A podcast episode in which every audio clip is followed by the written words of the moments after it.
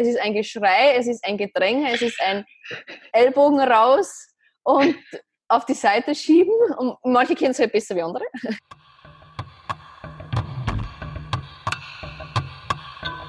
So beschreibt Sarah Rikes, die Profi-Rennradfahrerin und amtierende österreichische Rennradstaatsmeisterin, den Schlusssprint bei einem Damenstraßenrennen.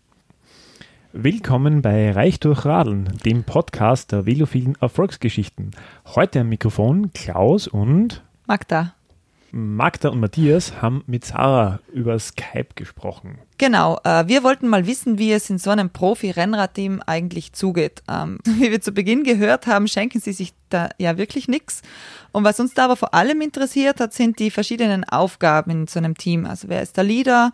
Was macht er? Was machen die Helfer? Wie viele gibt's? Genau, und die Sarah hat ja, glaube ich, auch erzählt, dass 2013 mal nicht so glimpflich ausgegangen ist. Da hatte sich bei einem sehr schweren Sturz im Mai in äh, China schwerste Verletzungen zugezogen, also gerissenes vorderes Kreuzband, Seitenbandriss, Schienbeinkopfbruch.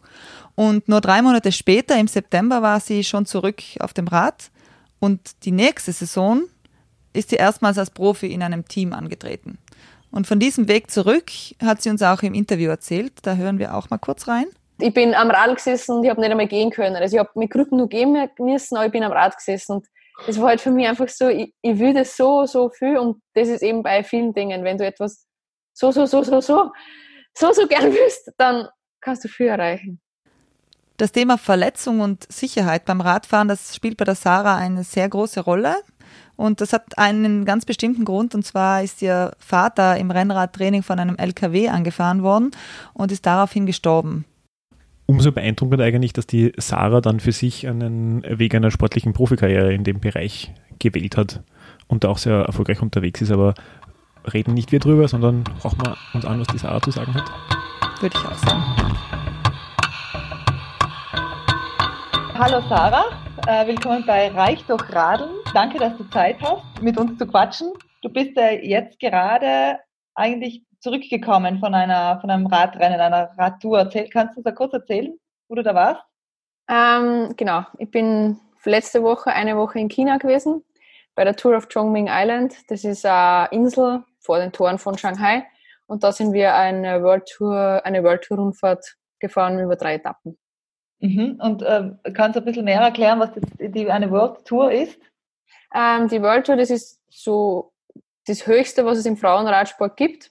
Einfach Rennen sind kategorisiert und von der UCI, also von unserem größten Weltverband. Und die World Tour ist einfach das Höchste, was es gibt. Und das gibt halt eben Rennen der, über die ganze Welt. Es gibt Einlagesrennen, es gibt Rundfahrten, die eben Teil mhm. der World Tour sind. Es ist wie ein Cup, mhm. halt über die ganze Welt, ja. wo halt eben nur eine bestimmte Anzahl an Teams teilnehmen dürfen. Die ersten 15 Teams im UCI-Ranking, also die Teams mit den meisten Punkten, sind World Tour Teams. Die sind somit zum Start immer, also haben immer den, die Starterlaubnis. Wenn sie dann sagen, so wie ein paar Teams, die gesagt haben, okay, na, wir tun uns die Reise nicht an nach China, rücken halt andere Teams dann mhm. nach oder halt, die sich bewerben für so einen Startplatz. Mhm. Und wie ist es dir gegangen? Ähm, es ist eine komplett flache Rundfahrt, was mir semi zugute kommt. Ähm, wir sind ohne ausdrückliche Sprinterin hingefahren. Also es ist zu 99,9 Prozent gibt es halt immer Massensprint. Das heißt, wir sind ohne ausdrückliche Sprinterin hingefahren haben doch das Beste herausgeholt. Also ich war hauptsächlich fürs Leadout zuständig, also eben unsere doch noch beste Sprinterin in Position zu fahren, konnte dann selbst da mal 15. werden und bin dann Gesamtwertung 23. geworden. Wollen wir mal vielleicht ganz an den Anfang gehen? Wie hat es dann mit dem Rennradsport bei dir angefangen eigentlich? Ähm, ja, wie mein Nachname schon sagt, habe ich holländische Wurzeln. Also mein Papa äh, war Holländer. Das heißt, Radsport war immer schon ganz, ganz groß bei uns in der Familie, aber einfach nur Hobby-Radsport oder halt einfach nur Radfahren gehen. Also seit ich klein bin, kann ich mich erinnern, dass ich zuerst auf so einen Anhänger, auf so einen Trailer und dann mit auf dem Tandem mit dem Papa immer mitfahren habe müssen. Mhm. Und irgendwann, wie ich dann groß genug war, habe ich gesagt, ich mag auch mal selbst so ein Rennrad probieren. Und meine Mama ist relativ klein, so ich habe auf ihr Rennrad probieren können. Und mir hat das halt von Anfang an voll taugt, einfach ja, die Geschwindigkeit, das selbst zu produzieren. Und habe dann aber sehr lange Überzeugungsarbeit leisten müssen, dass ich meine Mama überzeugen habe können, Rennen fahren zu dürfen, weil sie doch immer halt Angst hatte und ja, es ist teilweise ja doch ein bisschen gefährlich, was ich im Nachhinein auch weiß. Mhm. Und 2006 dann habe ich es dann irgendwie überzeugen können und habe dann eben bei einem Verein angefangen, die ersten Rennen zu fahren. Das heißt, wie alt warst du da, wie du dein erstes Rennrad 15. kriegst? 15. Mhm. Äh, so wie das erste Rennrad, also mit 15 habe ich zum Rennfahren angefangen und mit 13, 12, 13 habe ich das erste Rennrad. Mhm. Und jetzt fährst du, wir haben uns so die Statistik ein bisschen angeschaut, du fährst jetzt im Jahr circa 30 Rennen, darunter etliche äh, Touren, also mit mehreren Etappen. Äh, wie, hält, wie hält man sowas aus? Viel Training. also eben, was, was ich auch von Laien schon äh, im Winter gefragt wird, ah, ihr habt jetzt eh Pause, aber im Endeffekt geht unser Jahr elf Monate durch, also oder mehr. Im mhm. Endeffekt haben wir im Oktober, November vielleicht einmal drei Wochen Pause und der Rest des Jahres wird immer trainiert oder eben Rennen gefahren. Mhm. Also du bist, bist du sieben Tage in der Woche am Rad oder wie viele Tage in der Woche? Äh, sechs mindestens und manchmal auch sieben. Mhm. Wie schaut denn so ein Training aus? Am Tag. ähm, Training wird immer noch Zeit vorgegeben und gefahren wird nach Watt und Herzfrequenz. Mhm. Aber es kann halt variieren von eineinhalb Stunden Vollgasintervalle bis sechs Stunden einfach nur Basistraining, was vor allem halt im Winter ist, dass einfach die Grundlagenausdauer verbessert wird. Mhm. Wie lange kannst du eigentlich schon von dem, von dem äh, Sport leben? Davon leben kann ich eigentlich noch immer nicht. Überleben. ähm, ich mache das jetzt das sechste Jahr und eben eh was das allgemeine Thema des Frauenradsports, vor allem international, ist einfach, dass wir kaum bezahlt werden auf dem, was wir leisten mhm. und einfach eh viel zu wenig Geld vorhanden ist. Ich habe dann eben eigentlich bis letztes Jänner nur studiert. Das heißt, ich war noch Studentin. Hast du das abgeschlossen, das Lehramtsstudium ja. äh, Biologie? Was war das noch? Nein, ich habe eben zuerst Hauptschule Englisch Sport studiert. 2009 bis 2013 und dann 13 bis 18 Biologie als mhm. Zusatzlehre. Gehen wir vielleicht nochmal zum, zum Training zurück. Wie funktioniert das und wer erstellt die Trainingspläne? Kannst du uns da noch ein bisschen mehr dazu erzählen? Ähm, ich bin einfach meine persönliche Trainerin. Mhm. Also das ist, bei uns ist das nicht, dass wir vom Team eine haben. Ähm, meine Trainerin ist von Belgien und ich sprich mir einfach am, am Beginn des Trainingsjahres, also so im November mit ihr zusammen, so grob, was meine Ziele sind fürs nächste Jahr das ist natürlich dann auch noch abzusehen mit dem Team, was das Team für mich plant oder welche Rennen mich das Team vor allem schickt, weil darauf habe ich nicht immer einen Einfluss. Und dann wird eigentlich, dann kriege ich einen Trainingsplan für ein, maximal zwei Wochen. Im Winter ist es oft längere Perioden, im Sommer kürzere. Und da steht dann einfach eben drauf, was ich zu tun habe diesen Tag an Training. Und dann einfach auch viel Kommunikation mit meiner Trainerin nach Rennen, nach intensiven Trainingsblöcken. Wie fühle ich mich? Was denke mir ich persönlich, was mir noch fehlt, weil sie sieht mir ja nicht beim Training. Und da einfach auch viel kommunizieren, was ich denke, wie ich mich fühle. Sie sieht eh viel aus meinen Watt- oder Herzfrequenzwerte heraus, aber trotzdem das heißt, ist halt ein Du hängst da am, am, am, Brustgurt wahrscheinlich mit den ganzen Sensoren und die, die Daten und deine körperlichen Daten, die werden halt dann alle geschickt an die, an die Trainerin. Genau. Und die wertet das aus und Genau, ich habe ähm, eben einen Brustgurt für meine Herzfrequenz und eine mhm. Wattkurbel auf mein Rad mhm. und halt einen Garmin oder einen Wahoo. Das Training wird dann auf eine Trainingsplattform hochgeladen. Das heißt, egal wo ich bin auf der Welt, sie kriegt eine E-Mail und sie weiß, dass ich gerade trainiert habe und kann sich mein Training anschauen. Mhm. Und wie oft siehst du sie dann? So in echt? Vielleicht im Monat einmal. Mhm. Verstehe. Und noch eine Frage zum Training. Was ist gerade dein Schwerpunkt? Äh, jetzt mache ich gerade wieder, also es ist so, dass wir am Sonntag Zeitfahrmeisterschaften haben, Staatsmeisterschaften, was für mich nicht ganz eine hohe Priorität hat, aber trotzdem habe ich jetzt viel am Zeitfahrrad trainiert. Und jetzt ist halt auch gerade so der Übergang, die erste Saisonhälfte ist vorbei. Es war auch gerade eher so vor allem eine ruhigere Woche und jetzt wieder auch Aufbau, das heißt langere, längere Einheiten für den zweiten Saison, die zweite Saisonhälfte. Ja, ich würde gerne das, was du davor gesagt hast, aufgreifen, dass halt im Frauenrennradsport noch wenig Geld äh, drinnen ist. Und kann man deswegen auch sagen, äh, dass, dass, dass deswegen Frauen weniger dopen oder weniger verleitet sind zu dopen? Hat das damit zu tun auch? Ich glaube, weil es ist auch eine Sache von Geld. also man muss das finanzieren können, aber wenn das Geld nicht da ist, kannst du es nicht finanzieren. Ja. Und trotzdem die Dichte im Frauenradsport nicht so hoch ist, wenn man jetzt sagt, bei den Männern ein Prozent mehr oder weniger kann entscheiden, ob du ein Giro gewinnst. Und bei den Frauen ist die Dichte nicht ganz so groß. Also sie wird größer, also wenn man es jetzt auch mit zehn Jahren zurück vergleicht, ist es niemals vergleichbar. Mhm. Und es gibt schon viel, es, früher hat es gegeben, fünf Fahrerinnen, immer die fünf gleichen haben die Rennen gewonnen.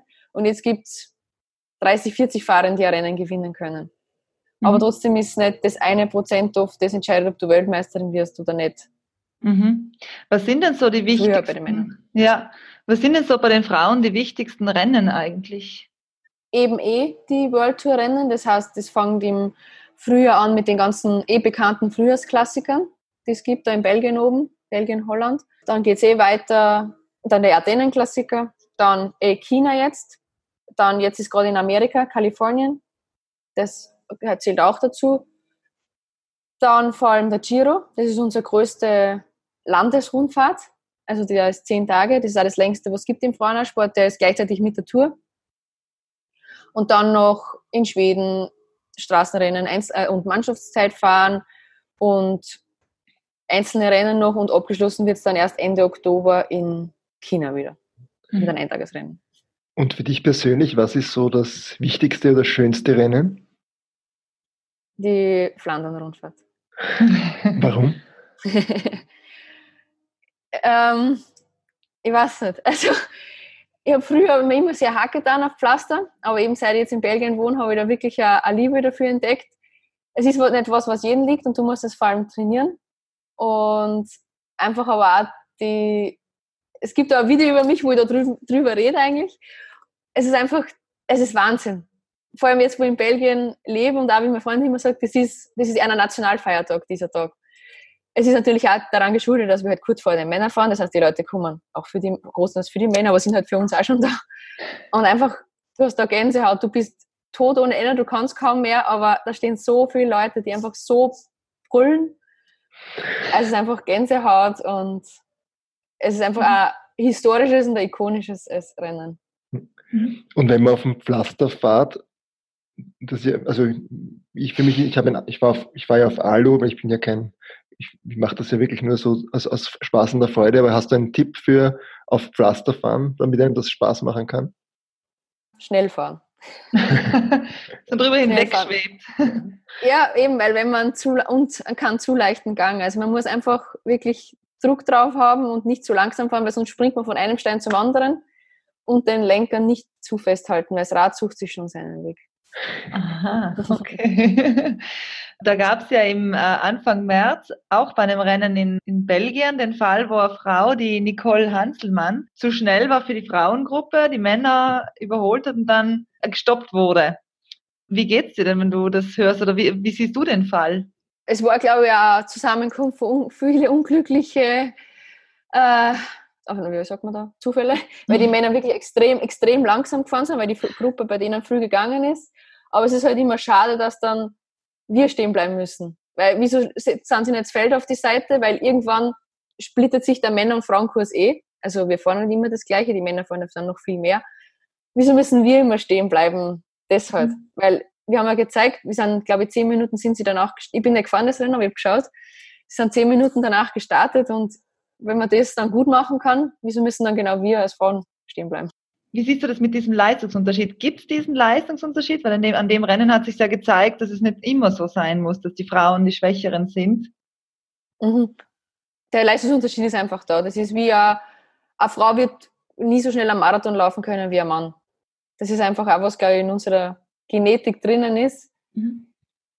Und darum der Leistungsunterschied muss fast da sein. Es ist allein egal schon aufgrund der muskulären Zusammensetzung können Männer viel mehr Watt treten als wir Frauen. Mhm. Also. Und findest du gut, dass die Wettbewerbe so getrennt sind oder könnte man die auch gemeinsam abwickeln, einfach ein gemeinsames Feld haben? Na, na, also das glaube ich sowieso nicht. Es ist, das sollten zwei Rennen sein, aber vor allem auch viel mehr Frauenrennen im Zuge des Männerrennens, weil es ist eh schon alles da. Das Ziel ist aufgebaut, Start ist aufgebaut, die ganze Absperrung, okay, man braucht vielleicht noch mehr Polizei natürlich, um uns auch abzusichern, aber es ist alles da. Und wieso dann nicht einfach auch nur Frauenrennen dazu machen? Mhm. wie funktioniert dann eigentlich so ein, ein Team? Ähm, da gibt es immer so die, die Spitzenfahrerin und äh, dahinter das Team des Supporter. Kannst du uns das ein bisschen als einen Einblick geben, so ein Mechanismus? Ähm, ja, eben, wir sind ein Team von 14 Fahrerinnen, aber starten können sechs beziehungsweise maximal sieben. Also es kommt auf die Wertigkeit des Rennens drauf an, meistens sind es sechs. Und wie eben, kann ich zum Beispiel eben das Beispiel Flandern-Rundfahrt nehmen. Wir haben ähm, eben eine Leadfahrerin gehabt, die Lisa Brennauer. Und das Ziel ist zu gewinnen. Und das heißt, aber es ist einfach das so, dass aus eurem Team, das eine aus eurem Team gewinnt. genau, Mhm. genau. Und jede Fahrerin hat aber so seine Aufgabe. Also es geht gewinnen kannst, weil du am Ende nur die meisten Kräfte hast, die meisten Reserven. Das heißt, wir müssen schauen, dass sich die Lisa das ganze Rennen über nicht zu sehr anstrengt. Meine, treten muss sie selber, sie muss selber die Berge rauf, aber wir können schauen, dass sie in eine gute Position den Berg reinfährt. Das heißt aber, dass wir im Wind mit ihrem Hinterrad nach vorne fahren. Das heißt, sie muss weniger Kraft aufbringen, um nach vorne zu kommen. Äh, sie hat keine Flaschen mehr. Wir, wir, eine von uns lässt sich zum Auto zurückfallen, holt ihr ein neues Trinken. Sie zieht die Regenjacke aus, sie stopft sie nicht selbst irgendwo rein, ich nehme die oder halt eine andere nimmt die, behält sie oder fährt sie zum Auto zurück. Einfach alles, damit die, in diesem Fall Lisa, so äh, entspannt wie möglich und mit so viel Kraft wie möglich halt ins Finale kommt. Also da redet man nicht immer nur vom, es ist ja nicht immer nur ein Sprint, Flandern-Rundfahrt fängt das Finale richtig 25 Kilometer vom Ziel an dann irgendwann ist sie auf sie allein gestellt und muss selbst schauen. Mhm. Wo es bleibt. Und ist es immer, also das entscheidet sich von Rennen zu Rennen oder ist dieser Lied immer dasselbe? Wir haben sicher Fahrerinnen, die, ich wäre seltener, äh, oder gar nicht, einmal die Anführerin sein. Äh, wir haben unsere Bergfahrerinnen, wir haben unsere Sprinterinnen, wir haben unsere Klassikerfahrerinnen. Also für mich persönlich ist es auch total okay. Ich bin auch für das für diesen Job in mein Team. Ich bin auch besser als Teamplayer, als ja, Helferin. Mhm. Aber es ändert sich vor allem das aufs Terrain ankommend immer unsere Führerin. Also wer? Mhm. Und, und dein, das weiß ich von Wikipedia oder ich glaube von irgendeiner Seite, da steht, dass du so eine Allrounderin bist und gern so eine Mischung hast. Also nicht ganz flach, nicht nur ähm, Steigungen, sondern so eine Misch, so eine Mischstrecke. Was genau, so deine, also Eben, also ganz flach, ja, flach kann nur am ersten jeder mitfahren, aber dann wird es halt irgendwann einmal eben schnell. Das taugt mir auch, aber eben, mir taugt es auch, wenn eben Hügel drin sind, Anstiege, kurze Anstiege, aber ich bin keine Bergfahrerin, die einen 10 Kilometer Berg. Ich komme rauf, aber ich komme nicht rauf, dass ich dann nur vorne mitfahren kann. Was werden deine absolute Lieblingsstrecke? Ja, eh sowas wie, wie in Belgien. Die kurzen Anstiege auf Kopfsteinpflaster, auch ohne Kopfsteinpflaster, aber halt einfach kurze, knackige Anstiege, wo auch viel Positionierung wichtig ist, weil du fährst halt oft rum und du fährst um die Kurve und die Straße ist nur mehr zwei Meter breit. Also musst du davor schon, du musst wissen, wie lang es noch ist zum Anstieg, bis zu der Kurve, wo du vorne sein musst. Und in der Kurve musst du Top 5, Top 10 sein. Weil sonst kann es so sein, dass du hinten stehst irgendeine Kette fällt immer runter oder ja. Kann man das vergleichen jetzt, ähm, ich, ich kenne die Strecke nicht, von der du sprichst, aber ist, kann man das vergleichen mit dem Kahlenberg, wo du letztes Jahr einen Staatsmeistertitel gemacht hast? Na, viel kürzer. Also da, da reden wir von Anstiege zwischen 200 Meter und anderthalb Kilometer. Nur. Mhm.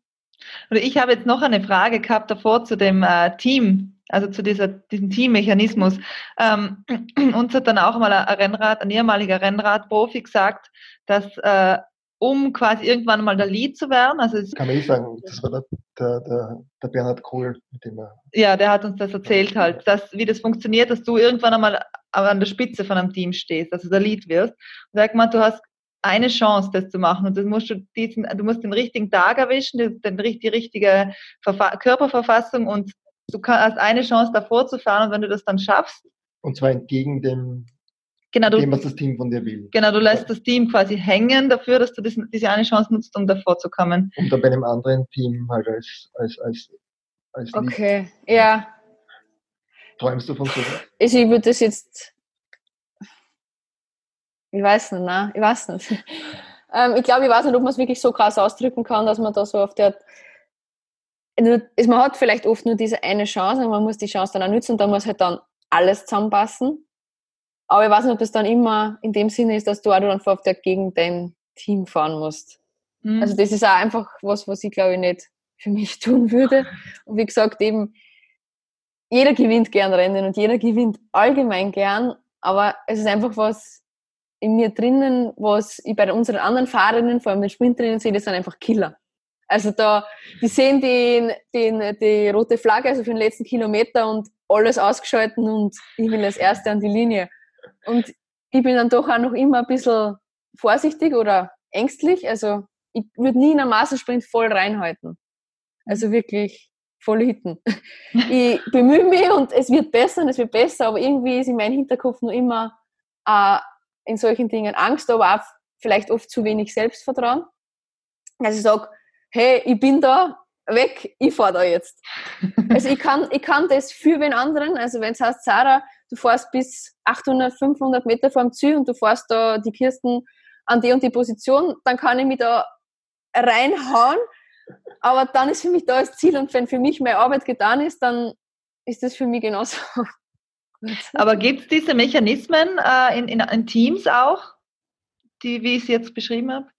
Sicher, wenn, wenn ich jetzt ich fahre jetzt nächste Woche eine Rundfahrt und wenn ich da jedes Mal, ich mache zwar Arbeit, aber ich kann trotzdem nur dabei bleiben, wie sicher wird dann gesehen, boah, Zara oder gute Form, gehen wir ihr mal äh, für den Tag vielleicht ein Ticket, wo wir wissen, okay, äh, in der Gesamtwertung ändert sie vielleicht nicht viel, aber vielleicht kann sie einfach einen Tageserfolg erzielen, dass man sagt, okay, versuche in die Gruppe zu gehen, diesen Tag, äh, wir sichern dich hinten ab, wir schauen, dass keiner mehr nachspringt mhm. oder so. Die Chancen werden sicher gegeben. Aber dass man es jetzt quasi so krass macht gegen sein Team und auf eigene Faust. du magst so. ja keine Freunde, ja. Nein, nein, natürlich nicht, natürlich nicht. Aber mich hat das eben auch überrascht. Äh, wir, wir haben jetzt extrem spannend gefunden, wie sowas funktioniert und was für ein arger Konkurrenzdruck das auch sein muss, dass du weißt, du kannst also jetzt diese eine Chance, und wenn die vergeigst, dann bist du in deinem Team quasi raus und du wirst auch keinen anders mehr finden. Ja. Dies, ist es bei Frauenrennen nicht so krass oder ist. Ich glaube, dass es nicht so krass ist bei Frauenrennen. Ja. Weil auch das Angebot an Teams auch nicht so groß ist. Also es ist nicht so, dass du sagst, ach, dann fahre ich halt nächstes Jahr da woanders oder ja, das Team ist, bei Männern, die Männerteam hat zwischen 25 und 28 Fahrer. Bei uns maximal 15. Ja. Also es ist auch nicht so leicht, dann doch in ein Team zu kommen. Vor allem ein gutes. Mhm. Ich würde gerne nochmal darauf zurückkommen, was du gesagt hast über die Schlusssprints. Und das ist ja als Zuschauer oft unglaublich, wenn man sich das anschaut, wie die da, wie, wie da reingekämpft wird und auch dann, wie, was es für fürchterliche Stürze gibt, gerade in diesen Schlusssprintphasen. Und jetzt bist du ja selber auch 2013, glaube ich, sehr schwer gestürzt. Was macht das mit einem und wie kommt man darüber hinweg, physisch und psychisch? Ähm, ich meine, man muss dazu sagen, es sieht von außen immer noch schlimmer aus, wie wenn man drinnen ist. Weil du da halt von außen und von vorne vor allem sieht das alles so noch mehr zusammengepresst, als wenn du mittendrin bist. Aber es geht schon oft wirklich, jetzt eben in China war ja jeden Tag Massensprint, es ist schon, es ist ein Geschrei, es ist ein Gedränge, es ist ein Ellbogen raus und auf die Seite schieben. Und manche kennen es halt besser wie andere. und eben da es gibt halt auch dafür die Sprinterinnen, wo eben der Knopf umgedreht wird und ja. Ähm, genau, mein Sturz war eh bei dem Rennen, wo ich jetzt wieder war. ich wollte erst gar nicht hin, ich habe mich jetzt damit ausgesöhnt, aber ähm, das Gute ist, ich weiß nichts mehr davon. Ich weiß nur mehr, dass ich im Krankenwagen aufgewacht bin. Und irgendwie habe ich mir damals danach auch nie die Frage gestellt, für was mache ich das oder wieso mache ich das, sondern für mich war immer einfach so schnell wie möglich zurückkommen, so schnell wie möglich wieder aufs Radl, wieder Rennen fahren können. Und es ist schon so, wenn du halt, sage jetzt blöd gesagt, immer wieder einfach dir das Vorderrad in der Kurve wegrutscht, wirst du anfangen, Kurven mit mehr Respekt zu fahren oder langsamer zu fahren oder wenn es nass ist. Aber irgendwann musst du trotzdem, du verlierst oft so viel Kraft, wenn du sagst, um die Kurve so viele Positionen verlierst. Also du musst irgendwann versuchen, wieder den Klick im Kopf zu machen und trotzdem wieder in einem angemessenen Maß reinzuhalten. Und dann musst du eben sagen, willst du es nochmal riskieren? Willst du es nochmal dir alles antun? Ja oder nein? Mhm. Also Zweifel war für dich keiner da? Damals sicher nicht, nein. Und gibt es einen Tipp, wie man sich nach so schweren Unfällen wieder erholt?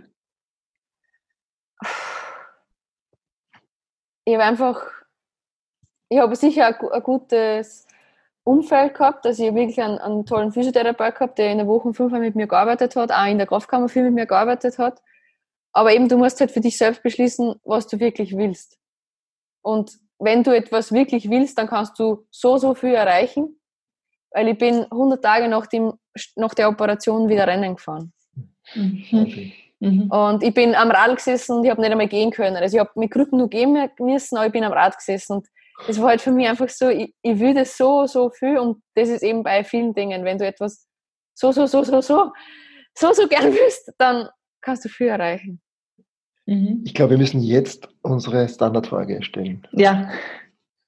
Und zwar, unsere Standardfrage ist, ähm, wie hat dich Radfahren reich gemacht? Sicher an äh, Plätzen, die ich gesehen habe. Also ich wäre niemals nach China, niemals nach Argentinien, wo ich, wo ich Rennen gefahren bin, wo man denkt, boah, du siehst nicht viel vom Land, weil jeder sagt, boah, du tut denn du, du siehst nicht viel vom Land. Aber wer kann schon sagen, dass er in Doha auf dieser Insel eine Weltmeisterschaft gefahren ist? Oder einfach solche Sachen. Mhm. Und sicher auch an Menschen. Also ich hätte meinen jetzigen Freund nicht ohne Radsport. Ist und einfach auch viel. Nein, ähm, der ist Physio. Bayern Männer. Wie praktisch. Ja. Sehr. und vor allem auch viel an ich weiß, was wirklich Schmerz ist und ich weiß, was hart arbeiten ist. Mhm. Und was manchmal denkt man sich zwar, okay, ah, Sarah macht dich nicht so wahnsinnig, es ist nur Radsport. Im Endeffekt ist es oft, es ist nur Radsport. Und es ist ein Spiel wie jeder andere Sport. Also wir fahren irgendwo, damit wir vier Stunden später wieder am selben Platz sind. Aber trotzdem lernt er das so viel fürs Leben einfach an, an Härte, was wirklich hart arbeiten ist, was Leiden ist, was Schmerzen sind und was auch heißt, manche Dinge zu opfern für das große Ganze. Ja, kommen wir vielleicht zum, zum zweiten Block unseres Interviews, wo es ein bisschen so ums Alltagsradeln geht. Da würde uns interessieren, nützt du das Fahrrad auch privat? Ja, also ich bin für Volksschule, zwölf Jahre Schule, ja, zwölf Jahre Schulzeit, okay, Volksschule vielleicht noch nicht, aber auf jeden Fall die anderen acht Jahre jeden einzelnen Tag mit dem Radl in die Schule gefahren. Jed, also echt jeden Tag, bei jedem Wetter. Bin noch zwei Stunden nur nass in der Schule gesessen, aber ich bin mit dem Radl gefahren. Wie weit war die Schule weg? Ähm, die, also die ersten vier Jahre ein Kilometer und die anderen zwei. Mhm. Also einfach, eh, mein Hof ist so groß. Mhm. Und eben mit meinem Stadtradl ein Körbchen hinten um und jeden Tag. Mhm. Richtig. Und auch jetzt eben in die Stadt. Also ich fahre schon sehr viel mit dem Radl. In Belgien etwas weniger, weil da weil wir da eher ja, am Land wohnen und der nächste Supermarkt sind schon sechs Kilometer weg. Das heißt, da fahre ich dann doch, vor allem zum Einkaufen und so, auch mehr mit dem Auto. Mhm. Aber daheim eben viel, viel. Und was für ein Radl benutzt eine Rennrad-Profisportlerin privat? Ein ganz altes Holland Damenrad. Oh. Mit Körbchen hinten oben. Was unsere Hörerinnen und Hörer auch immer interessiert, ist, wie unterschiedliche Verkehrsteilnehmer miteinander auskommen. Und jetzt verbringst du ja so viele Stunden im Sattel und auf den Straßen und nicht immer sind die Straßen für Rennen abgesperrt. Wie geht es dir da mit anderen Verkehrsteilnehmern und Autofahrern? Ähm, ja, das ist wahrscheinlich auch das, was mich sehr geprägt hat, weil mein Papa ist vor zehn Jahren tödlich verunglückt, weil er beim Training angefahren wurde. Wow. Von so einem mhm. Paketdienstwagen. Also, also kurz nachdem ich maturiert habe, eine Woche danach ist er eben angefahren worden bei uns im Tal. Das heißt, für mich ist das immer sehr speziell. Oder halt, ja, bei uns gibt es fast keine Radwege. Wir haben jetzt seit zwei Jahren den Ibstal-Radweg, heute halt auf der alten Bahntrasse, das ist ganz neu. Das heißt, ich bin immer, ich fahre immer auf der Straße, immer. Und es gibt Wochen, wo ich mich, wo ich fahre und ist alles okay, und Wochen, wo ich mich bei jedem Auto, das ich von hinten kommen höre, umdrehen muss, zieht mit der eh. Das heißt, ich habe jetzt da seit eineinhalb Jahren immer Licht auf mein Rad hinten, ein, ein rotes Blinklicht. Und im Winter auch vorne nur ein weißes. Einfach nur, ich denke, okay, eh, wenn es so einer ist, wie der mein Papa zusammengeführt hat, kann es eh nichts helfen, aber vielleicht hilft es doch. Mhm. Vor allem, und auch, ich sehe auch oft genug Radsportler, man denkt, die ganz schwarz angezogen sind. Ja, es schaut gut aus, es schaut schnittig aus, aber ich denke, ist der Leben nicht mehr wert, als wie einfach sich ganz schwarz im Straßenverkehr anzuziehen. Mhm. Und in Belgien gibt es natürlich Radwege, Radwege überall. Und auch, die sind ganz anders sensibilisiert auf das, auch auf Rennradfahrer. Also auch im Kreisverkehr, ein Radfahrer hat immer Vorrang. Du bist im Kreisverkehr und willst rausfahren, aber es ist ein Radfahrer, der hat immer Vorrang.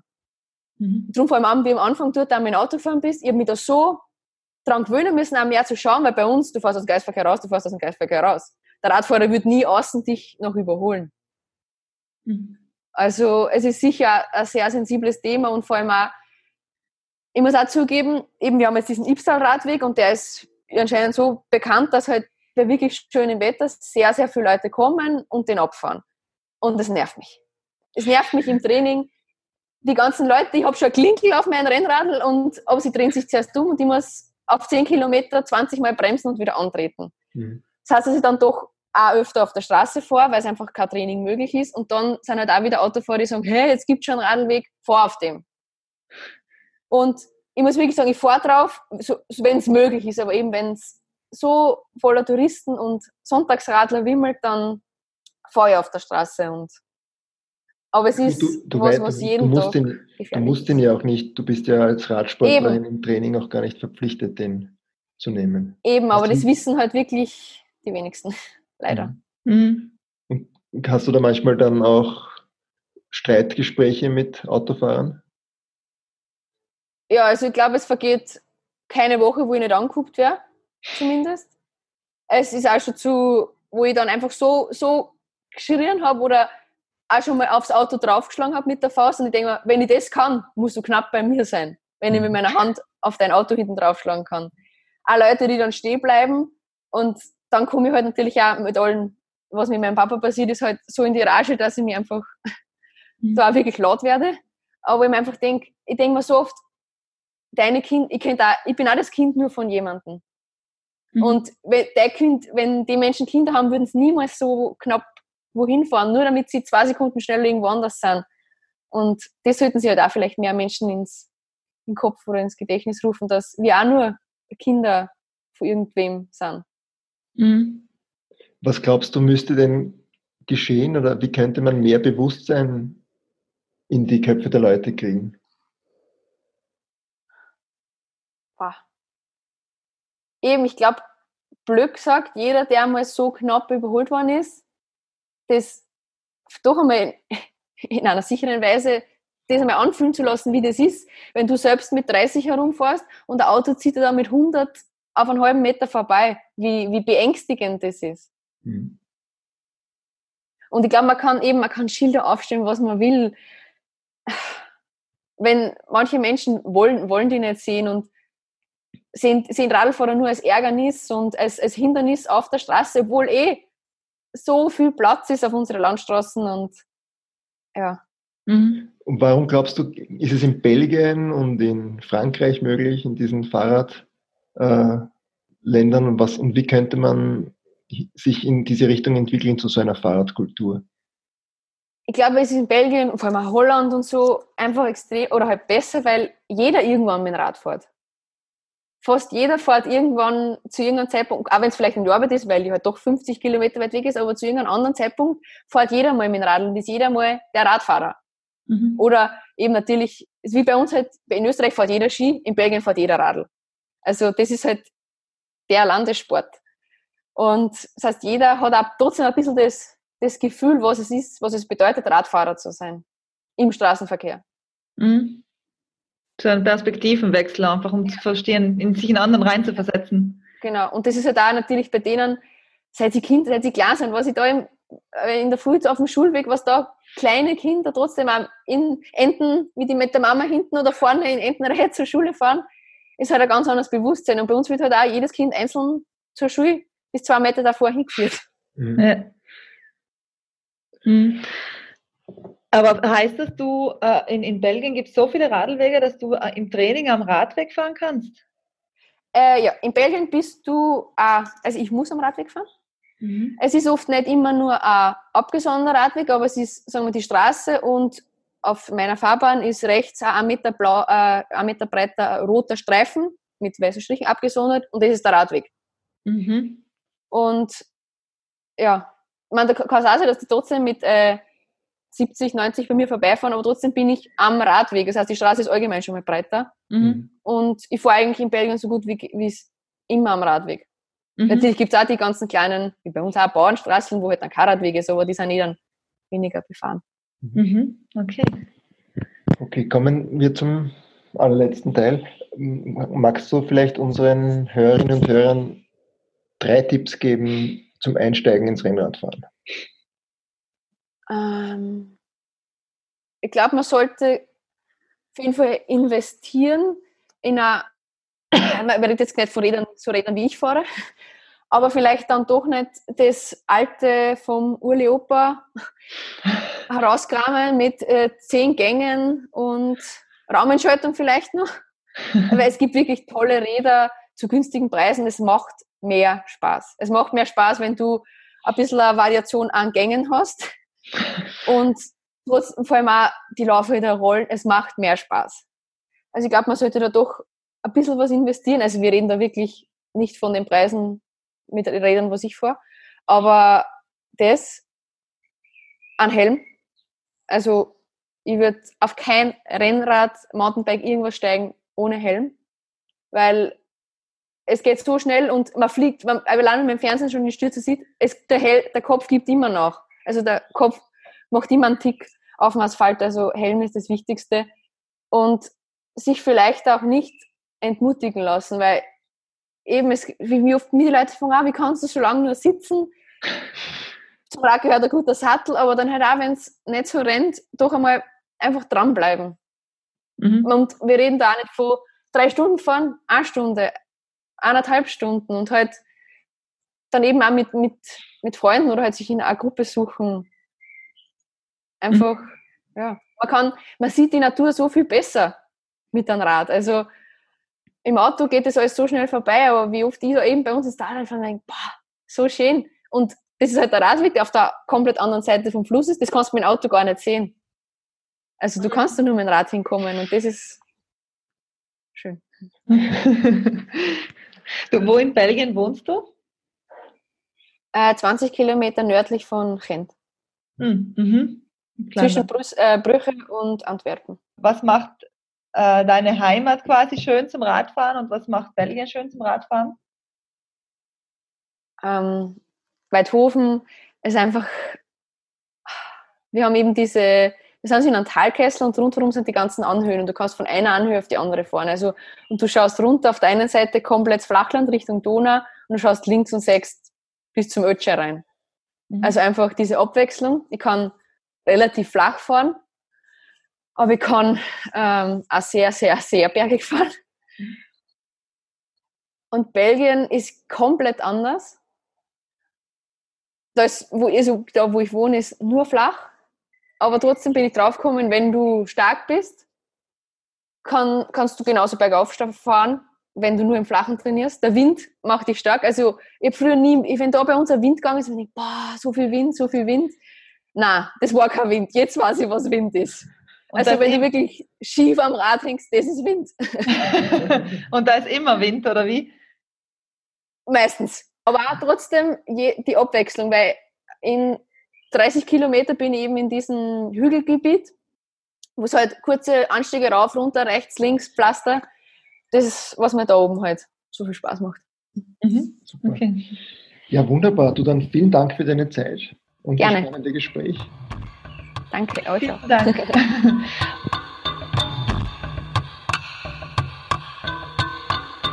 Das war die neue Folge von Reich durch Radeln. Schön, dass ihr dabei wart. Folgt uns auf der Podcast-Plattform eures Vertrauens oder direkt auf www.reichdurchradeln.at.